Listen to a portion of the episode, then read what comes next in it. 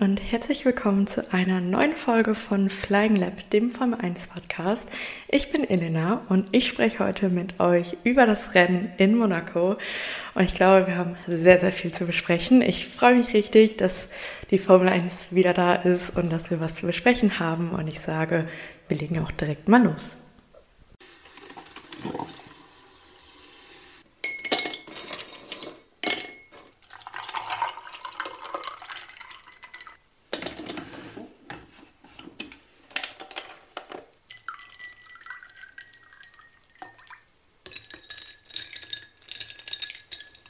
Ich bin jetzt immer noch in Irland, wie ihr wahrscheinlich wisst, und ich nutze gerade diese eine Stunde die Woche aus, die ich mal alleine in dem Haus bin, wo ich untergebracht bin. Und ich hoffe, niemand kommt zurück und es ist schön leise hier. Und genau in diesem Moment öffnet sich die Tür und jemand kommt rein. Egal, wir werden das trotzdem durchziehen. Ich hoffe, es ist nicht allzu laut. Ähm, wir haben sehr, sehr viel zu besprechen und ich glaube, wir fangen direkt einmal an mit der Absage von dem großen Preis von Italien, also von Imola.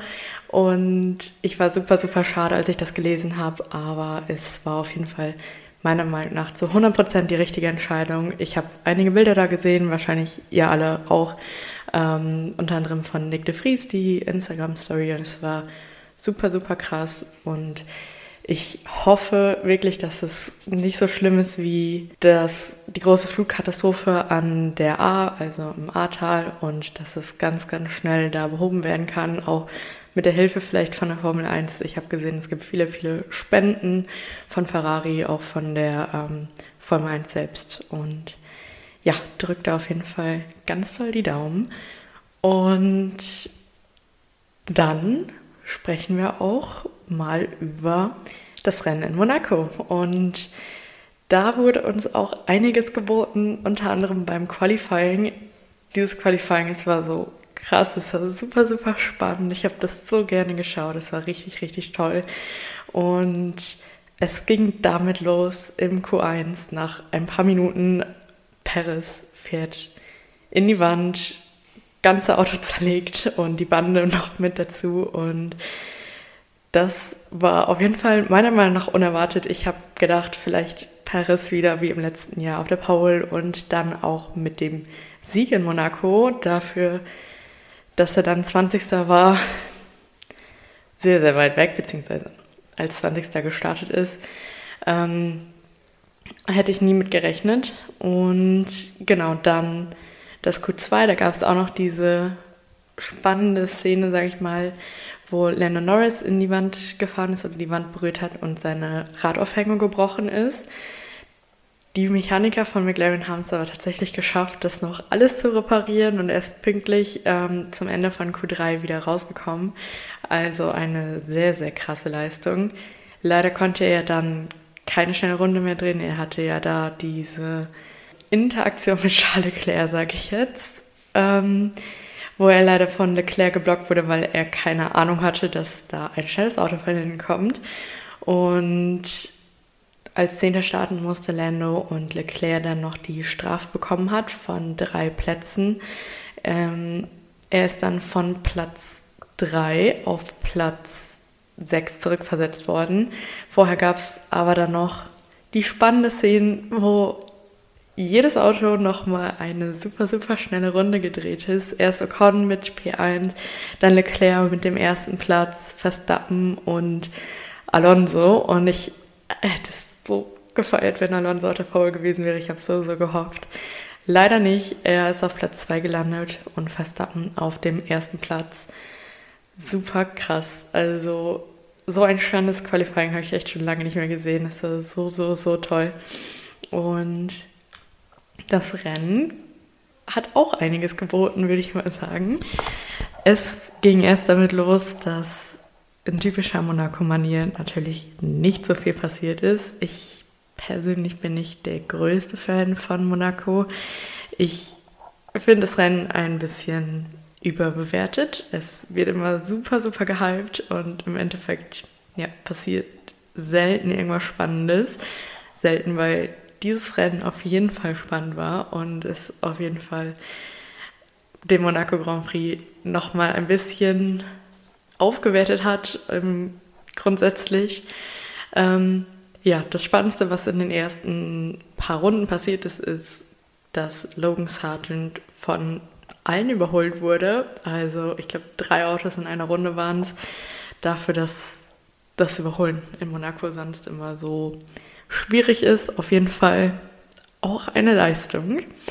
Ähm, dann gab es noch diese Szene, die ich sehr, sehr krass finde, wo Carlos Sainz ähm, den Boxenspruch an seine ähm, Box gegeben hat, den Funkspruch an seine Box gegeben hat, wo er gesagt hat, dass er pushen will, um Ocons Reifen zu zerstören, Ocon, der vor ihm gefahren ist und dabei in Ocon reingefahren ist. Also Sainz dieses Wochenende auf jeden Fall nicht mit der besten Leistung. Ähm, auch später gab es dann noch ein paar Szenen, die ja, mich nicht unbedingt von seiner Leistung überzeugt haben. Also ja, kein gutes Wochenende für Ferrari grundsätzlich. Leclerc mit der Strafe und Sainz erst mit diesem Fehler und dann zum Schluss ähm, hat ja Ferrari auch noch auf die Mediumreifen gesetzt im Regen und musste dann zweimal stoppen. Also ähnlich wie Fernando Alonso. Auf jeden Fall nicht die beste Entscheidung.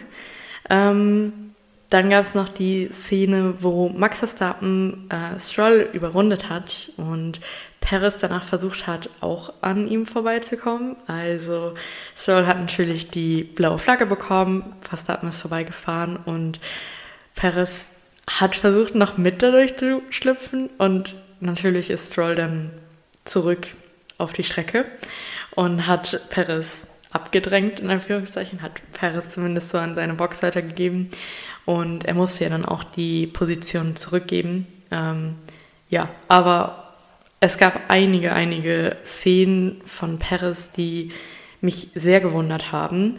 Er hatte später dann noch eine Berührung mit Magnussen, wo Perez gesagt hat, oh, he brake tested me. Ähm, ganz verrückt. Es war auch die gleiche Stelle, also diese Hafenschikane, wo die ineinander gestoßen sind und das zusammengerechnet, beide Crash zusammengerechnet mit dem, oder er hatte keine richtige Berührung mit Stroll, aber ja, da den Fehler und die Berührung mit Magnussen und dann noch der Crash im Qualifying auf jeden Fall ein eindeutiges Zeichen, wer da wohl jetzt der Hauptfahrer sein wird.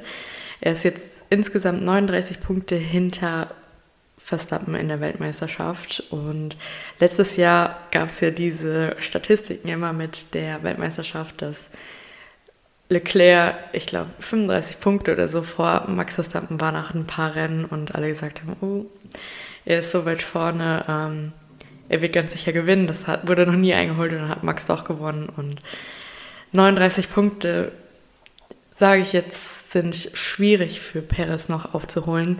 Besonders wenn er weiterhin so fährt und auch von dem Team dann nur als zweiter Fahrer gesehen werden kann. Schwierig. Und ich glaube, das erste so richtig, richtig schlechte Rennen für ihn auf einem Stadtkurs in den letzten Jahren. Ähm, sehr, sehr schade, aber auch sehr schockierend. Genau, und dann hat es angefangen zu regnen und die ganze Zeit wurde schon immer bei Sky gesagt, so, oh, das Regenradar sieht gut aus, es soll gleich noch anfangen zu regnen und ich habe da so drauf gehofft, ähm, auch wenn es ja letztes Jahr Regen gab und im letzten Jahr das Rennen ja deswegen immer weiter nach hinten verschoben wurde und nicht die ganze Renndistanz gefahren wurde, aber ich habe sehr auf Regen gehofft und es hat dann auch angefangen zu regnen und hat für einiges an Spannung gesorgt. Genau, der Regen hat dann auf jeden Fall nochmal einiges an Spannung in dieses Rennen gebracht. Es sind dann natürlich alle nochmal in die Box gefahren und haben sich Regenreifen abgeholt, außer, wie schon gesagt, beide Ferraris, die sich beide Medium-Reifen abgeholt haben und Alonso, der das auch gemacht hat. Und es wurde erst bei Sky gesagt, dass das wohl ein ähm, Funkproblem war, dass er eigentlich auf Inters gesetzt werden sollte, aber es da ein Problem gab in der Box mit der Funkkommunikation und er dann auch fälschlicherweise auf Mediums gesetzt wurde. Ich habe jetzt aber noch mal ein paar Mal gehört, dass das kein Kommunikationsproblem war, dass es geplant war, dass er auf Mediumreifen geht, weil sie einfach was anderes machen wollten als die anderen Fahrer und gedacht haben, wenn es jetzt nicht so lange regnet, dann muss Max nochmal in die Box und sich Slicks abholen und Alonso ist schon längst auf Slicks. Ihr wollt nicht wissen, wie viele Anläufe ich jetzt schon gebraucht habe, um diesen Podcast aufzunehmen. Oh mein Gott. Es ist einfach immer sehr, sehr laut hier in diesem Haus. Es ist super hellhörig. Ich hoffe, ich kriege ein paar Minuten Ruhe. Ich dachte eigentlich, es wird eine super lange Folge, aber vielleicht merkt ihr das schon. Ich versuche alles super schnell runterzurattern, damit die Akustik nicht allzu schlimm ist, damit ihr nicht im Hintergrund alles Mögliche hört, sondern es einigermaßen erträglich ist. Ähm, also verzeiht bitte, wenn es ein bisschen lauter ist im Hintergrund. Ich hoffe, ihr versteht das. Es sind auch nur noch fünf Monate, die ich hierher verbringe. ähm, ja, ähm, vier, nur noch vier Monate. Also danach wird die Tonqualität, zumindest die Hintergrundgeräusche, wieder ein bisschen weniger. Ähm, genau, aber auf jeden Fall hat Alonso sich und Aston Martin sich bewusst für eine andere Strategie als Red Bull entschieden, zumindest so wie ich es gehört habe. Und das war die falsche Entscheidung. Ich bin davon überzeugt, hätten sie von Anfang an auf Inters gewechselt, dann hätte auch Alonso gewinnen können.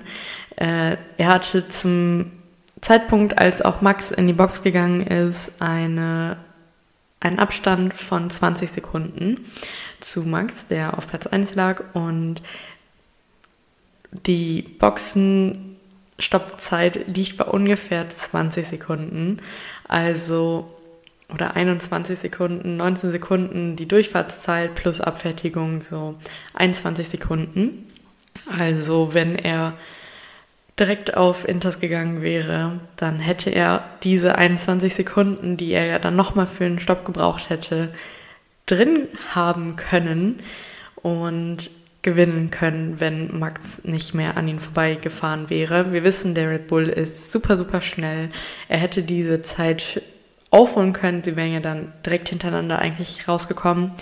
Und vielleicht, es ist ja ein paar Mal passiert in diesem ähm, Rennen, dass Autos überholt wurden. Vielleicht hätte Max Alonso auch überholt. Wir wissen es nicht. Wir werden es auch nicht herausfinden. Aber ich persönlich sehe auf jeden Fall die Möglichkeit, dass wir einen Alonso-Sieg gesehen hätten, ähm, da gegeben.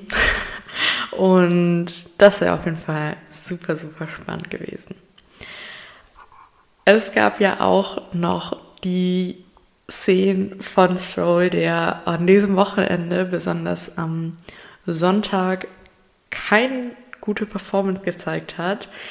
Erst war er im Qualifying weit, weit, weit hinter seinem Teamkollegen. Er ist schon im Q2 ausgeschieden, während Alonso ja auf Platz 2 sich qualifiziert hat. Und dann im Rennen, besonders als es angefangen hat zu regnen und er einer der ersten war, der auf Inters gewechselt ist, hat er einen kleinen Flipper Performance hingelegt, Flipper Cool Performance. Er ist mehrfach an die Wände gestoßen und hat dabei auch seinen Frontflügel verloren und musste dann auch aufgeben. Interessanterweise es gab ja die letzten Jahre immer die Übertragung des Monaco Grand Prix nicht von der Formel 1, wie das bei den anderen Rennen ist, sondern vom monegassischen Fernsehen. Dieses Jahr war es das erste Mal, dass die Formel 1 das übernommen hat. Und es gab die letzten Jahre immer wieder Beschwerden, auch zu Recht Beschwerden darüber, wie das Rennen übertragen wurde, dass wichtige Szenen nicht gezeigt wurden und spannende Szenen, wenn es gerade spannend wurde, einfach umgeschaltet wurde. Und ich hatte große Hoffnungen, dass das bei diesem Rennen anders ist. Ich fand aber nicht, dass es unbedingt besser war. Es gab einige Szenen, die einfach nicht gezeigt wurden, auch Szenen, wo umgeschaltet wurde, so wie wir es eigentlich vom monegassischen Fernsehen gewohnt waren. Also das war auch nicht die gewohnte Qualität von anderen Rennen, in meinen Augen zumindest. Und wahrscheinlich liegt es daran, dass sie sich vielleicht erst noch mal ein bisschen dran gewöhnen müssen, wie das funktioniert beim monegassischen Fernsehen oder beim Monaco Grand Prix. Aber ich fand es extrem fehlerbelastet und dafür, dass wir immer so an dem monegassischen Fernsehen rumgemäkelt haben, war das jetzt nicht unbedingt besser, fand ich. genau. Dann haben wir noch die Szene gehabt mit Russell, der von der Strecke abgekommen ist, auch unter Regen ähm, die Kontrolle über das Auto verloren hat, von der Strecke abgekommen ist und in diese Auf Auslaufzone gefahren ist dann aber einfach rückwärts zurück auf die Strecke gefahren ist und in Paris rein seine zweite Berührung an diesem Tag, diesmal unverschuldet von Paris. Russell hingegen hat eine 5-Sekunden-Strafe dafür bekommen. Auf jeden Fall berechtigt und es gab so, so viele Fahrer, die unter Regen abgekommen sind von der Strecke, die die Wände berührt haben und es gab viele, viele Frontflügel, die an diesem Wochenende kaputt gegangen sind. Wir haben aber tatsächlich kein einziges Safety Car im Rennen gesehen. Natürlich im Training und im Qualifying gab es rote Flaggen, aber im Rennen kein einziges. Sehr, sehr beeindruckend. Genau, und dann war es das eigentlich auch schon. Es hat dann irgendwann wieder aufgehört zu regnen. Danach ist jetzt nicht mehr so viel passiert. Aber es gab noch ein Überholmanöver von beiden McLaren gegen Yuki Tsunoda. Und beide McLarens sind in den Punkten gelandet, nur auf Platz 9 und 10, aber beide konnten einen Platz gut machen. Das ist schon mal was. Ich hoffe auf ganz, ganz viele Punkte in den nächsten Rennen. Ähm, ja, und tatsächlich, natürlich hat Max wieder gewonnen. Nicht sehr überraschend, aber Ocon ist auf dem Podium gelandet, auf dem dritten Platz. Das hat mich sehr, sehr gefreut. Das habe ich auch nicht kommen sehen. Und Alonso auf dem zweiten Platz. Ich habe schon gesagt, ich persönlich habe die Chance gesehen, dass er auf dem ersten Platz landet. Ich habe es auch vorher gesagt. Ich habe gesagt, Alonso Platz 1, sein 33. Sieg. Ist leider nicht so gekommen, aber der zweite Platz auch sehr, sehr gut. Er hat immer noch dieses Underdog-Feeling, wenn er gewinnt, obwohl er oder auf dem Podium landet, obwohl er jetzt dieses, ja, ähm, jedes Rennen außer in Baku auf dem Podium war. Ähm, ich freue mich trotzdem immer noch. Mal schauen, wie lange das noch anhält. Genau, und dann zu meiner Vorhersage, ich habe gesagt, Alonso wird auf dem ersten Platz landen, das ist leider nicht passiert. Max auf dem zweiten Platz, also die beiden haben da nochmal getauscht. Ich habe gesagt oder vielmehr gehofft, dass Leclerc, auch wenn er auf Platz 6 gestartet ist, auf dem dritten Platz ins Ziel kommen wird, Heimrennen endlich auf dem Podium landet. Auch das ist leider nicht passiert, aber er hat zum allerersten Mal in seiner Formel 1 Karriere ein Heimrennen komplett absolviert. Immerhin, letztes Jahr gab es ja nur ein verkürztes Rennen wegen des Regens und dieses Mal von vorne bis hinten einmal die ganze Renndistanz durchgefahren. Auch etwas. Nächstes Jahr wird es dann hoffentlich ein Podium. Und auf Platz 4 habe ich vorher gesagt Esteban Ocon, der auf Platz 3 gelandet ist. Und auf Platz 5 habe ich Carlos Sainz vorher gesagt. Auf dem fünften Platz ist George Russell gelandet und auf dem vierten Platz Lewis Hamilton. Auch eine sehr, sehr große Überraschung für mich. Der Mercedes dieses Wochenende sehr, sehr stark. Auf jeden Fall mit den Updates gekommen, mit den Sidepods endlich. Und ich würde sagen, es ist natürlich immer schwierig, das in Monaco wirklich abschätzen zu können aber meiner Meinung nach ein gelungenes Update. Wir werden in Spanien bestimmt noch vieles davon sehen und es auch viel besser abschätzen können. Es sollen dann auch in Spanien noch ein paar mehr Teams mit Updates kommen. Da bin ich auch sehr gespannt drauf und freue mich da sehr. Ich finde sowas immer super, super spannend. Ähm, ja, ich hoffe, wir werden dann einen spannenden Kampf vorne sehen können, wenn auch vielleicht nicht mit Red Bull, aber dann Mercedes und Aston Martin auf jeden Fall. Und darauf freue ich mich schon. Und ich würde sagen, damit beenden wir jetzt den Podcast für diese Woche. Es ist ja nächste Woche oder diese Woche schon wieder Rennwochenende. Ich werde mir alles anschauen, hoffentlich. Es geht nach Spanien dieses Mal. Auch nicht unbedingt eine der beliebtesten Strecken, auch meistens nicht unbedingt das spannendste Rennen mit den ganzen Updates, die kommen. Könnte es aber doch spannend werden, wenn alle Teams hoffentlich ein bisschen schneller werden, enger aneinander kommen, dann könnte das doch noch einiges bringen. Und dann hören wir uns nächste Woche wieder. Bis dahin folgt mir gerne auf Instagram unter flyinglab.podcast. Bewertet auch gerne den Podcast bei eurem Podcast-Player des Vertrauens. Und dann wünsche ich euch eine wunderschöne Woche. Ich hoffe, ihr schaut euch auch alle das Rennen an und wir hören uns nächste Woche.